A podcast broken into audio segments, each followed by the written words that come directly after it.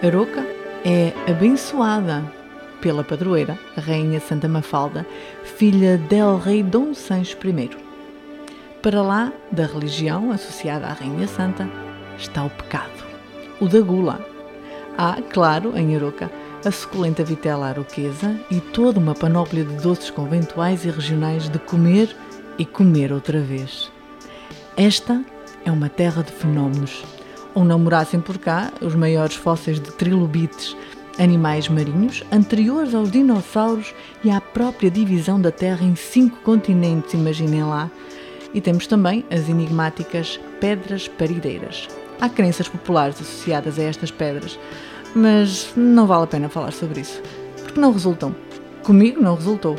Ainda assim, são um fenómeno digno de se ver uma pedra a parir pedra.